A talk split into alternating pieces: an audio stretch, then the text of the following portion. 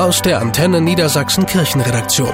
Kirche Live in Niedersachsen und Bremen. Mit Steffi Behnke. In den vergangenen Wochen hat die Impfbereitschaft der Menschen nachgelassen. Allein in Niedersachsen mussten daher zuletzt tausende Impfstoffdosen vernichtet werden.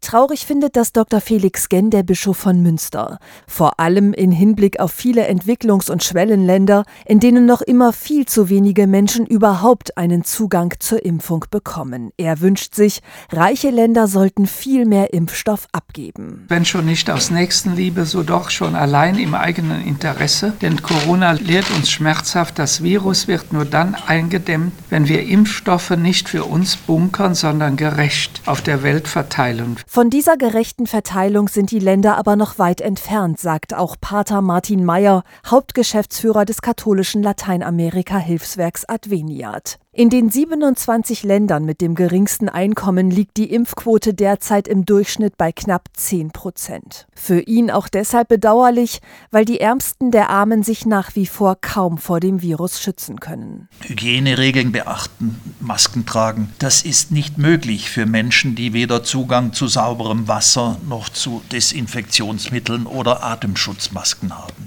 Überhaupt hat die Corona-Pandemie Hunger und Armut in den Ländern des globalen Südens verschärft, beklagen Hilfswerke wie Adveniat und Miserior. Entwicklungshilfe ist deshalb weiter dringend nötig, meint Bischof Genn, und eine Politik, die ihre Augen und Grenzen nicht verschließt. Denn sie schützen uns weder vor einem Virus noch vor Menschen, die aus purer Verzweiflung nicht in erster Linie ein bequemeres und komfortableres, sondern überhaupt einmal ein menschenwürdiges Leben suchen. Kirche Live in Niedersachsen und Bremen. Aus der Antenne Niedersachsen Kirchenredaktion.